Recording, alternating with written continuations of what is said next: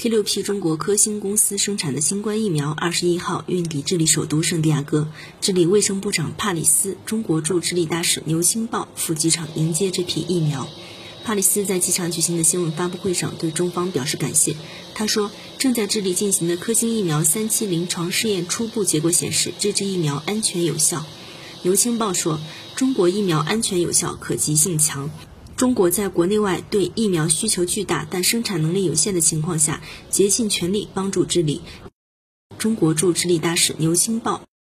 疫苗合作是中智战略伙伴全面战略伙伴关系的具体体现，也诠释了同舟共济、守望相助的人类命运共同体理念。智利公共卫生研究院于今年一月二十日批准了中国科兴公司生产的新冠疫苗在智利的紧急使用许可，首批中国科兴新冠疫苗于一月二十八号运抵智利。